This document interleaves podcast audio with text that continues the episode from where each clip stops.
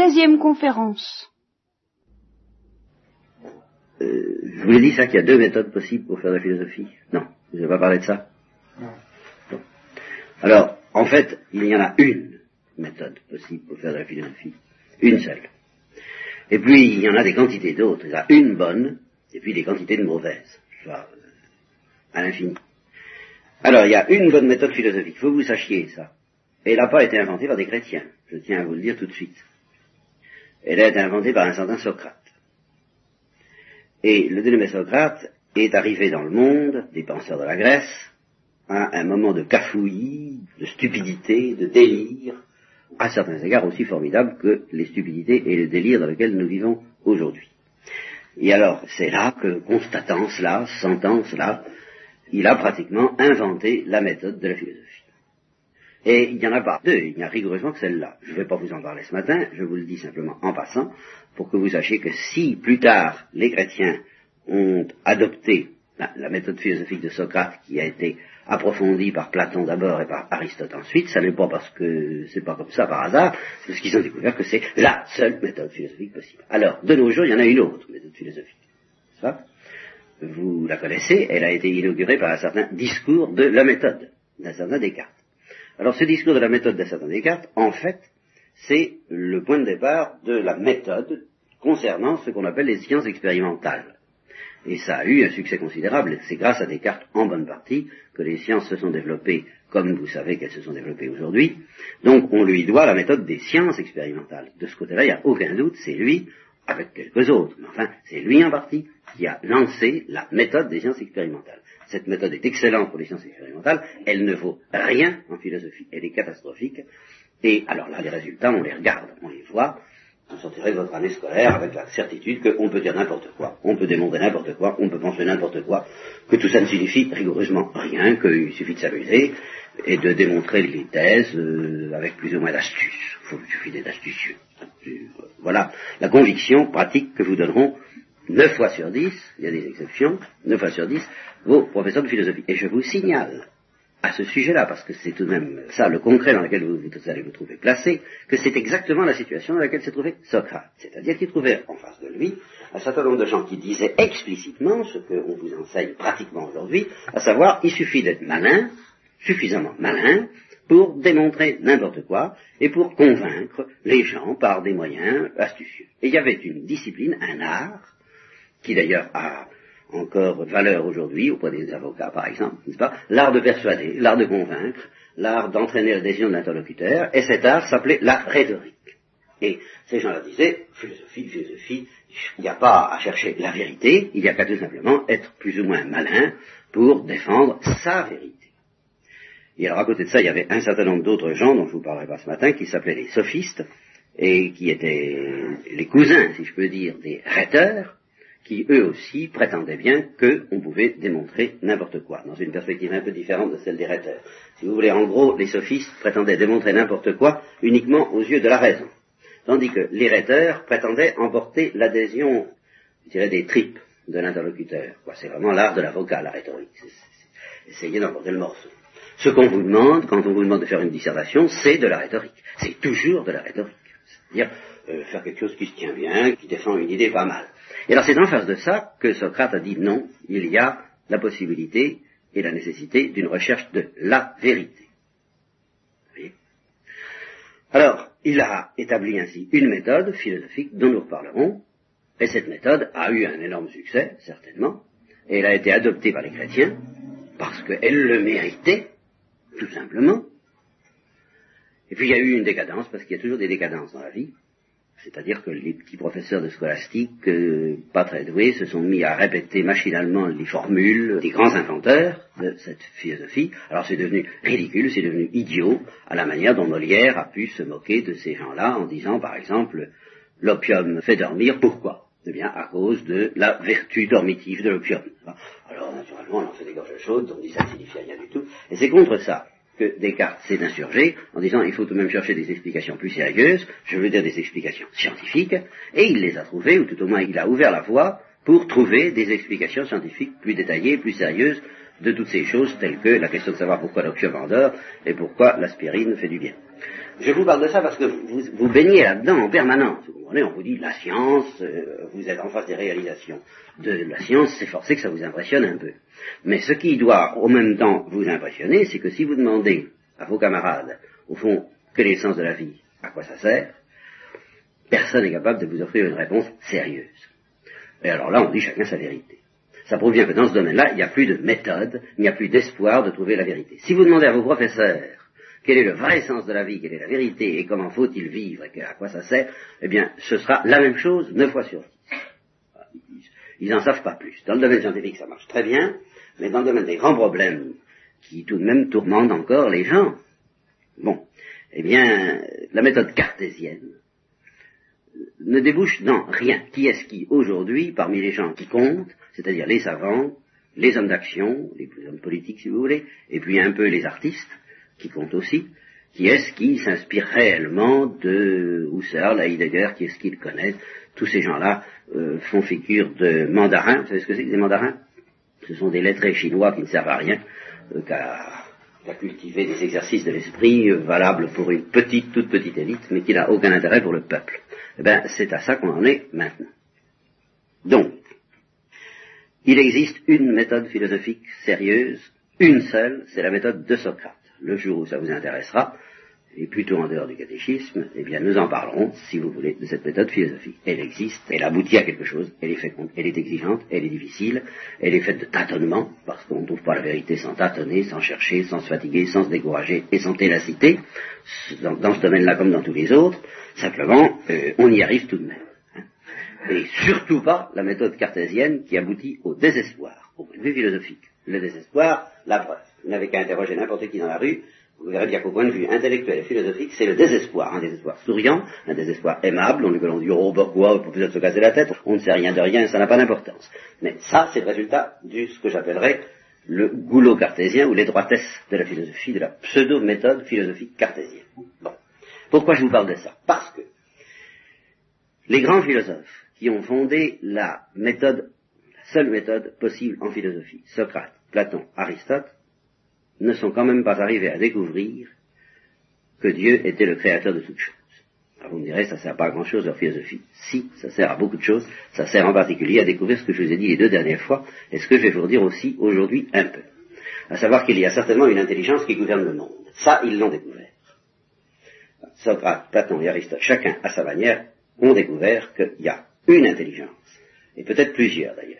C'est une autre question. Mais en tout cas, il y a une intelligence suprême qui gouverne le monde. Ça, ils ont découvert ça. Mais ils n'ont pas découvert ce qu'on appelle, en terre chrétienne, l'idée de création. Alors, cette idée vous paraît très banale, très familière, parce qu'on vous l'a apprise peut-être plus ou moins, je ne sais pas, depuis votre enfance, à savoir que Dieu a fait le ciel et la terre. C'est-à-dire qu'il nous a tirés du néant. Ben, c'est cette idée-là. Que Dieu nous a tirés du néant que même les Grecs, même les grands philosophes grecs, ne sont pas arrivés à découvrir. C'est une idée pourtant que théoriquement la raison peut découvrir. Mais elle est très difficile. Elle est très difficile à un niveau philosophique. Au niveau du sens commun, je vous ai raconté l'histoire du paysan roumain, hein, que vous vous rappelez. Bon, ben, à ce niveau-là, euh, c'est pas difficile d'avoir une espèce d'intuition vague. Il y a quelqu'un qui a tout fait, Mais tout fait à partir de rien. C'est ça qui est, qui est nouveau. Vous voyez, dans l'esprit des philosophes grecs, au fond, le monde était éternel. Alors c'était comme ça. Le monde était là, et puis en face du monde, eh ben, il y a des intelligences qui gouvernent le monde. Et puis c'est depuis toujours, c'est comme ça, et puis ce sera toujours comme ça. Mais ce monde n'a pas été tiré du néant par un créateur. Ça, cette idée-là, ils n'y sont pas arrivés. Et les premiers esprits qui ont mis, qui ont lancé dans le monde, si je peux dire, cette idée-là, que vous ne trouvez pas non plus dans toute sa pureté chez les hindous, ben, ce sont les juifs, parce que ça leur a été révélé. Alors là, il faudrait reprendre la Bible voilà tous les textes où Abraham d'abord et à Moïse ensuite, petit à petit, Dieu se présente comme un Dieu parmi les dieux. En ce temps-là, chaque peuple avait ses dieux. Mais petit à petit, Dieu, Yahvé, a fait comprendre à ce peuple juif qu'il n'était pas un Dieu comme les autres. Et qu'en particulier, il n'était pas simplement un protecteur, une force bénéfique, quelqu'un qui faisait gagner la guerre, mais qu'il était un, un, dominateur absolu de toutes choses parce qu'il avait créé toutes choses, parce qu'il les avait tirées de rien, parce qu'il avait tiré du néant. Alors, c'est une idée très métaphysique, en fin de compte, quand on la pousse. Ce qui me gêne, pour vous en parler, c'est que justement, je ne sais pas dans quelle mesure vous pouvez actuellement la comprendre vraiment ou pas la comprendre. Dans quelle mesure ça s'impose à vous ou ça ne s'impose pas. je ne saurais pas dans quelle mesure vous pouvez comprendre et sentir que notre existence, au fond c'est par là qu'il faut, faudrait reprendre tous les existentialistes, parce que j'ai dit que la méthode cartésienne est catastrophique, mais je ne veux pas dire que depuis Descartes, il n'y a eu aucun homme de génie. Il y a eu beaucoup d'hommes de génie en philosophie. Simplement, ils étaient condamnés à une espèce de drame, ces génies, parce qu'ils étaient dans une impasse. C'est pas compliqué, quand on est engagé dans une impasse, on a beau être un génie, on n'en sort pas comme ça. Kant était un homme de génie, Hegel était un homme de génie, Husserl et Heidegger sont des hommes de génie, Sartre, ça peut se discuter un peu plus, mais en tous les cas, tous ces gars-là sont dans une impasse. Alors ils n'ont pas pu sortir de l'impasse, l'impasse cartésienne, précisément. Hein, ça, le jour où vous serez un peu plus avancé en philosophie, nous en reparlerons. Bon. Mais parmi les existentialistes, donc il y a des gens qui ont un génie très profond, et aujourd'hui, vous connaissez pas leur littérature, enfin il faudrait faire appel à eux, parce qu'ils ont médité sur leur propre existence, et ils ont bien découvert qu'elle était précaire. C'est ça qu'il faut arriver à sentir. Sentir que nous n'existons pas par nous-mêmes. Et que finalement, rien n'existe par soi-même. Que l'existence, c'est quand même un don, c'est quand même quelque chose d'extraordinaire. Est-ce que vous pouvez justifier pourquoi vous existez? En y réfléchissant un peu. Vous devez bien honnêtement reconnaître que ça ne vient pas de vous. C'est pas vous qui avez fabriqué votre existence. Or, qu'est-ce que vous avez de plus précieux, en fin de compte, que l'existence? C'est très bien d'être quelqu'un de bien. Vous pouvez imaginer, par exemple, dans vos rêves euh, d'adolescent, comme on dit, hein? Bon, un personnage magnifique, doué de qualités formidables, comme on n'en a jamais vu dans toute l'histoire de l'humanité, quelqu'un de mieux que Jésus-Christ, si vous voulez, si ça vous amuse. Bon, on ne sait jamais, après tout. Hein. il n'aurait qu'un défaut, qu'un inconvénient, il n'existe pas. Petit détail. Et ça, vous ne pouvez pas lui donner l'existence. Et qui peut lui donner l'existence? Voyez-vous, c'est cette notion-là. C'est ça que les Juifs ont appris. Ils l'ont appris parce qu'ils ont été au contact. Alors ça, c'est une expérience intérieure, une expérience religieuse, que d'ailleurs, en principe, vous pouvez faire.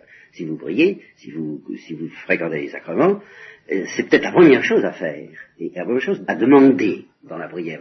Priez, priez, demandez quoi? Eh bien, demandez de comprendre que vous tenez l'existence de Dieu. Que toute votre existence est suspendue au don de Dieu qui vous fait exister à tout instant. Et que si, des fois, par hasard, Dieu avait un instant de distraction, eh ben vous retomberiez immédiatement dans le néant. Comme quelqu'un qui vous tire d'un puits à l'aide d'une corde, ben, ça va très bien, il vous, tient, ça va, vous êtes dans la nacelle, je suppose, dans une espèce de petite corbeille, et puis on vous monte, quoi, hein, bon, ça va très bien.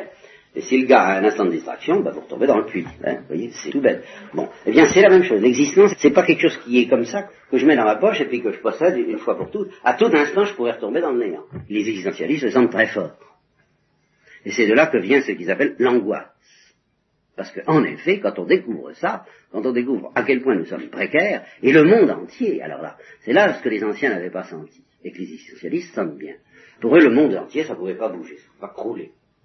Or, les existentialistes se disent au fond le monde entier peut couler, tout peut disparaître, tout peut déboucher un beau jour dans le néant, pourquoi pas Alors quand on s'aperçoit de ce truc-là, ou bien on croit vraiment dans un créateur, alors là, bien, on peut déboucher et se reposer dans l'adoration, dans la confiance et dans la prière de demande, en lui demandant de nous protéger, de veiller sur nous, de nous aimer et de nous montrer un peu ce que ça veut dire aussi, pourquoi il a donné l'existence. Après tout, euh, on ne sait pas trop, nous, hein, qu'est-ce qu'on fout ici? Il y a une raison, il y a quoi? Bon, alors on peut lui demander.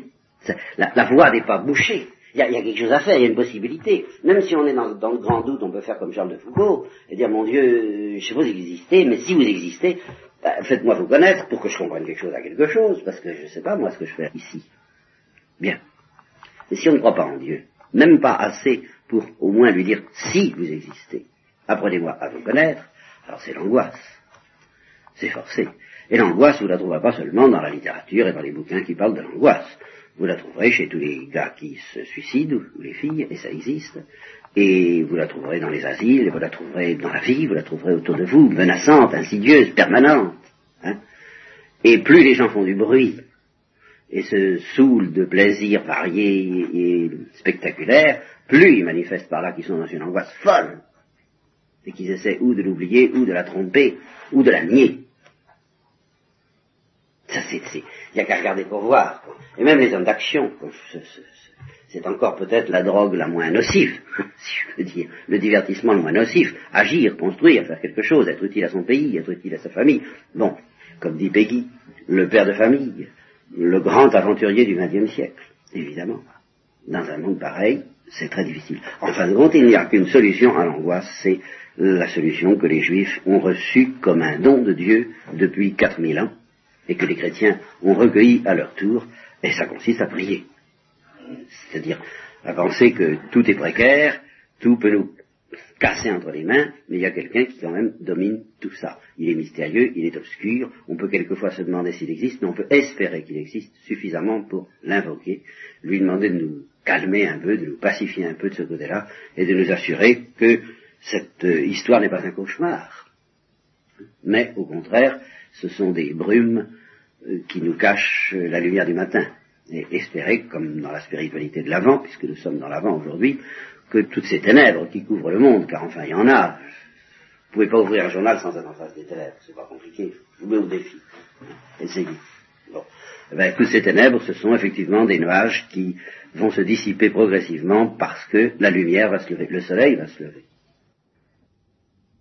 Une comparaison que je prends à propos de cette manifestation de Dieu, le Créateur, qui viendra un jour, car c'est ça l'avant, ben c'est justement celle d'un lever de soleil. Imaginez que nous vivions dans un monde où on n'ait jamais vu le soleil.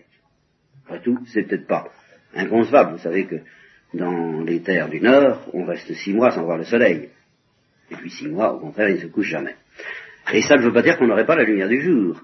imaginez qu'on vive par exemple sur une planète comme Vénus, à supposer que ce soit vivable. Vous savez que Vénus est recouverte de nuages permanents. Une épaisseur de nuages, jamais le ciel ne se déchire. Bon, ben, imaginez qu'on vive là-dedans. Tout le temps des nuages, tout le temps des nuages, tout le temps des nuages. Jamais on n'aurait vu le soleil. Il y aurait une lumière. Évidemment, la lumière qu'il y a en ce moment, où il n'y a pas de soleil. Bon, une espèce de lumière grise, plus ou moins intense de temps en temps, mais enfin ce serait la lumière. Bon. Eh bien, imaginez qu'un jour, quelqu'un assiste à un lever de soleil, c'est-à-dire que les nuages se déchirent, et qu'il voit la lumière augmenter, la lumière augmenter de plus en plus, il se dit mais c'est pas possible, ça ne va pas pouvoir augmenter encore. Et elle augmente toujours. Il n'a pas encore vu le soleil. Il n'a pas encore vu le soleil. Dans mon histoire, quoi, dans ma parabole, il n'a pas encore vu le soleil.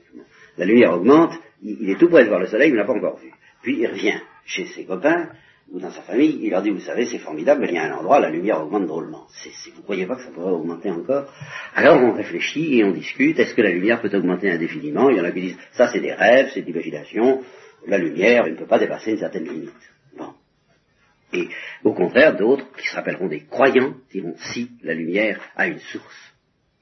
Il y a une source lumineuse qui est la source de toute la lumière dans laquelle nous baignons aujourd'hui, et cette source, elle doit exister. Nous ne la connaissons pas, nous ne savons pas comment elle est faite, mais elle doit exister. Et à ce moment-là, ils rêvent de ce que ça peut être que cette source de lumière. Ils en rêvent. Et on les traite de rêveurs. Et en effet, ils sont des rêveurs.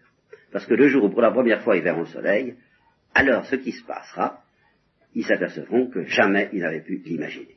Et alors là, je fais appel à vos souvenirs. Si jamais vous avez vu un lever de soleil, même si vous avez vu le coucher du soleil, imaginez quelqu'un qui essaie de s'imaginer ce que peut être le soleil sans l'avoir jamais vu, uniquement d'après l'aurore? Il ne pourrait pas. Et il aurait beau essayer d'imaginer que la lumière augmente, augmente, augmente, jamais il pourrait imaginer ce qui se passe sous vos yeux à chaque fois que vous assistez à un lever de soleil, c'est-à-dire un coup de poing dans l'œil tel que vous n'insistez pas, vous ne pouvez plus continuer à regarder ça. C'est pas possible un pareil éclat, vous ne pourriez pas l'imaginer. Vous voyez donc bien que la réalité dépasse l'imagination. Voilà un cas extrêmement net. Vous avez beau dire, oh l'imagination, on peut imaginer tout ce qu'on voudra, mais nous sommes dans le réel, le réel c'est gris, c'est pas vrai. Le réel n'est pas gris, pensez au soleil. Le réel dépasse infiniment tout ce que vous pouvez imaginer. Seulement vous en avez l'habitude. Alors vous ne vous rendez pas compte de ça.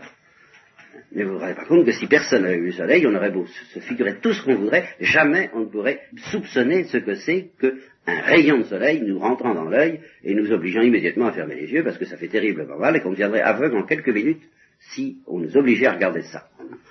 Eh bien, Dieu, c'est quelque chose comme ça. C'est une source c'est la source de la lumière, mais c'est la source aussi de tout ce qui est être, de tout ce qui est perfection, de tout ce qui est vie, de tout ce qui est bon, de tout ce qui est intense, de tout ce qui est réel dans le monde. Alors cette source, les philosophes, les théologiens, ils se disent, ah, comment est-ce qu'elle est faite, etc. Mais personne ni les philosophes ni les théologiens ne peuvent soupçonner ce que c'est et ce que ce sera le jour où nous recevrons en pleine figure la lumière de Dieu, la lumière incréée, qui est sans comparaison avec la lumière du soleil. Voilà ce que je voulais vous dire sur le Dieu créateur. Et alors, à partir de là, alors, on peut essayer de détailler toutes les perfections que nous pouvons soupçonner être celles de Dieu à partir, à partir des perfections extrêmement vagues, extrêmement faibles, extrêmement tamisées que nous découvrons dans le monde. Si nous découvrons par exemple de la vie dans le monde, nous sentons que la vie est quelque chose d'assez mystérieux et d'assez magnifique et d'assez beau. La vie est une très belle chose.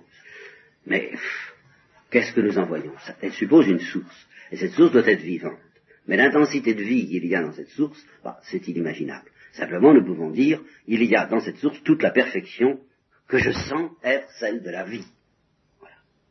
De même, nous découvrons des choses qui sont bonnes, bonnes à manger, bonnes à voir, bonnes à aimer, et nous appelons ça le bien. Nous appelons ça bon. Eh bien, l'auteur de tous ces biens doit être également euh, bon à connaître, bon à voir, et je dirais, je permettrais de dire même, bon à déguster. Car, au fond, un jour, c'est ce qui nous est promis, nous dégusterons Dieu, comme nous dégustons euh, un vacherin. Enfin, ce sera aussi réaliste, ne vous faites pas d'illusions. Mais alors, c'est un goût, c'est une saveur, la saveur de Dieu, qui est quelque chose d'absolument inimaginable, et qui contient en lui toute la perfection, toute l'intensité, mais en beaucoup plus encore, comme le soleil par rapport à la lumière, de tous les biens que nous pouvons découvrir sur la terre. Je ne sais pas si vous connaissez l'histoire du mythe de la caverne, mais Platon sentait très bien que tout ce que nous voyons sur la terre, c'est comme une ombre qui est la projection sur un mur d'un soleil invisible. Il est invisible parce que nous lui tournons le dos. L'image de Platon, ce mythe de la caverne, sont des gens qui sont enchaînés, et parce qu'ils sont enchaînés, ils ne peuvent pas regarder en arrière. Ils peuvent regarder que devant eux. Et devant eux, il y a une caverne, un, un mur, si vous voulez. Et derrière eux, il y a un soleil. Mais le soleil, ils ne peuvent pas le voir parce qu'ils ne peuvent pas tourner la tête pour le voir. Alors le soleil projette leur ombre sur le mur, il regarde ses ombres, ils disent, mais qu'est-ce que ça veut dire? Il doit y avoir quelque chose derrière. Et ils réfléchissent. C'est ça la philosophie. La vraie philosophie, celle que Socrate a inventée. Ils se demandent, mais qu'est-ce qu'il y a derrière? Qu'est-ce que c'est que cette chose? Ils ne peuvent pas voir. Et alors, à force de réfléchir, ils découvrent donc ce que je vous ai dit la dernière fois, mais ils n'arrivent pas à découvrir, aussi bien que les juifs et les philosophes chrétiens peuvent le faire, cette idée que euh, non seulement il y a une lumière derrière nous, mais il y a une source d'existence, que tout ce qui existe dans le monde reçoit d'abord l'existence avant de recevoir d'autres perfections, recevoir la vie, recevoir l'épanouissement, recevoir tout ce dont nous avons besoin pour être heureux. D'abord, nous recevons l'existence. Et nous recevons l'existence de la source de l'existence, exactement comme nous recevons la lumière de la source de la lumière. Dieu, ce sera la définition auquel les philosophes chrétiens grâce à la révélation juive, sont parvenus, mais c'est de la philosophie, ça ne suppose pas une révélation en principe, on devrait pouvoir y arriver sans révélation, en fait on n'y est pas arrivé. Dieu, je le définirais d'abord comme la source de l'existence. Voilà. Et c'est à partir de cette idée-là qu'on peut découvrir toutes les autres perfections divines dont nous parlerons la prochaine fois, plus ou moins longtemps, je ne sais pas encore, mais il y a tout de même quelques perfections dont il faut que je vous parle, euh, l'éternité en particulier, ce qu'on appelle la présence d'immensité, quelque chose d'extrêmement important, et qui nous manifeste que cette source de l'existence est présente au fond de toutes les existences, au plus intime de toute existence, pour lui donner l'existence, et par conséquent que Dieu est présent en nous, même si nous ne l'aimons pas, même si nous n'y croyons pas, Dieu est présent au plus intime du monde, et si Dieu, comme je vous le dis, n'était pas présent, oublié d'être présent à un instant, à un seul endroit du monde, cet endroit tomberait immédiatement dans le néant. Avant de terminer ce catéchisme d'aujourd'hui, je voudrais revenir sur ce que je vous ai dit les deux dernières fois, à savoir qu'il y a nécessairement une intelligence qui gouverne le monde et qui l'amène vers un certain but. Alors, euh, à ce sujet-là, je voudrais vous faire des remarques relatives aux découvertes tout à fait modernes de la science. Vous entendrez parler de l'évolution, n'est-ce pas? L'évolutionnisme. Dieu, Dieu sait, si j'ose dire, Dieu sait tout ce qu'on peut raconter au sujet de ces choses-là. Alors, je voudrais vous donner quelques idées très simples, mais qui vous permettront de vous y reconnaître un peu dans le maquis de tout ça. Voilà. Jusqu'au XIXe siècle à peu près. Les physiciens découvraient bien qu'il y avait du changement dans les corps. Ils découvraient bien qu'il y avait du changement dans l'univers. Mais ils étaient tributaires, c'est-à-dire tributaires, ça veut dire un peu prisonniers, d'une vue du monde qui venait d'ailleurs des stoïciens, qui vient des anciens, selon laquelle, en somme, le monde ne progresse pas essentiellement. Ce que, que j'appellerais l'idée de l'éternel retour. Les vivants arrivent au monde, ils grandissent, ils se reproduisent, ils meurent, et puis ça recommence. Et indéfiniment, et indéfiniment. Les mondes tournent, et puis ça tourne, et puis indéfiniment, et indéfiniment. Et alors, c'était l'image du monde, effectivement, de tous les savants, depuis Descartes, et même bien avant Descartes, et jusqu'au XIXe siècle à peu près. Je crois pas que Descartes ait tellement changé ça. Savoir que le monde n'a pas à proprement parler d'histoire. C'est toujours l'idée du monde éternel, voyez, des anciens. Le monde est éternel. Il est là, il tourne, comme la Lune tourne et la Terre autour du Soleil et puis tout ça, puis ça tourne comme une horlogerie, et puis euh, c'est éternel cette affaire-là. Vous découvrirez des saisons, vous découvrirez des rythmes, vous découvrirez des naissances et des morts, mais c'est fixe, ça bouge pas. Bon. Les chrétiens, eux, en tant que croyants, bah, ils espèrent bien qu'il va se produire quelque chose à la fin des temps. Mais alors, euh, ça n'a rien à voir avec ce qu'on peut observer dans le monde, Le monde tourne, le monde tourne, comme le dit l'Évangile, on continuera, on continuera, puis un beau jour, pof, la fin du monde, la part aussi, le retour du Fils de l'homme. Bien, ils en étaient là. Et le premier physicien qui a soupçonné que l'histoire du monde n'était peut-être pas un perpétuel retour, voyez, quelque chose qui tourne. C'est pas du tout celui qui a découvert l'évolutionnisme. C'est un certain Carnot qui a découvert ce qu'on appelle le principe de l'entropie, dont vous avez peut-être entendu parler. Je ne veux pas rentrer dans les détails techniques à ce sujet-là, je vais vous donner l'idée, qui est extrêmement simple, mais qu'il faut que vous ayez bien présente à l'esprit. Pas parce que ça, ça a dominé la physique, et ça la domine encore. Et ça fait partie justement des lois contradictoires dans lesquelles se débat la physique. Et ils n'en sont pas sortis, les savants. Il ne faut pas vous faire d'illusions à ce sujet-là. L'idée de Carnot, ce qu'il a découvert, c'est qu'au fond, c'est très simple, le monde va vers un désordre de plus en plus grandissant. je vais m'expliquer oh, dans la vie quotidienne. une maison est en ordre, elle est bien rangée. vous laissez aller. au bout de huit jours, euh, le désordre va augmenter. Vous savez très bien que s'il n'y a pas une volonté et une énergie et une intelligence permanente qui essaient de remettre de l'ordre dans la maison, eh ben, ça va vers le désordre. Eh bien, Carnot a dit, au fond, c'est la même chose. Il a distingué entre différentes formes d'énergie, j'entre pas dans les détails, l'une qui est une forme utilisable pour les hommes et constructive et ordonnée qui s'appelle le travail, et puis une autre qui est une forme désordonnée qui fiche le camp un peu dans tous les sens et qui s'appelle la chaleur. Eh bien, Carnot a dit, petit à petit, le monde s'use, c'est-à-dire que l'énergie se disperse. Vous ne pouvez pas constamment espérer que les structures, la cohésion des choses telles qu'elles existent aujourd'hui demeurent indéfiniment. On va vers une situation que les physiciens appellent une situation homogène ou probable ou sans organisation. Vous voyez, c'est, je sais pas comment vous faire comprendre. C'est comme si vous faites des châteaux de sable au bord de la mer. Eh bien, vous pouvez toujours refaire des châteaux de sable. La pente normale, c'est que tout ça va disparaître, va devenir homogène par la force des choses, tout bêtement. Toute l'énergie que vous dépensez va se perdre dans l'univers et on va retomber, en somme, en somme, le monde va vers le chaos. Et, ça, c'est une loi rigoureuse au point de vue scientifique. Il y a une pente du monde vers le chaos, ou le désordre, ou l'absence d'organisation, ou l'absence de structure, ou encore l'homogénéité. Ça peut paraître bizarre que l'homogène et le chaos, c'est la même chose, mais si, c'est l'homogène du sable. Il n'y a pas d'articulation là-dedans. Bon, alors les physiciens se sont convaincus à la suite de Carnot que si on laisse aller les choses, et comment faire autrement que de laisser aller les choses au niveau de l'univers hein, Je vous demande un peu. Ben, petit à petit, euh, l'univers va aboutir à une espèce d'état de tohu ce qu'on appelle, alors en termes très précis, le maximum d'entropie. Parce que ce qu'ils appellent l'entropie, c'est la, la, quantité de chaos qu'il y a dans l'univers. Au fond, c'est ça, l'entropie. C'est la quantité de désordre et d'homogénéité qu'il y a dans l'univers.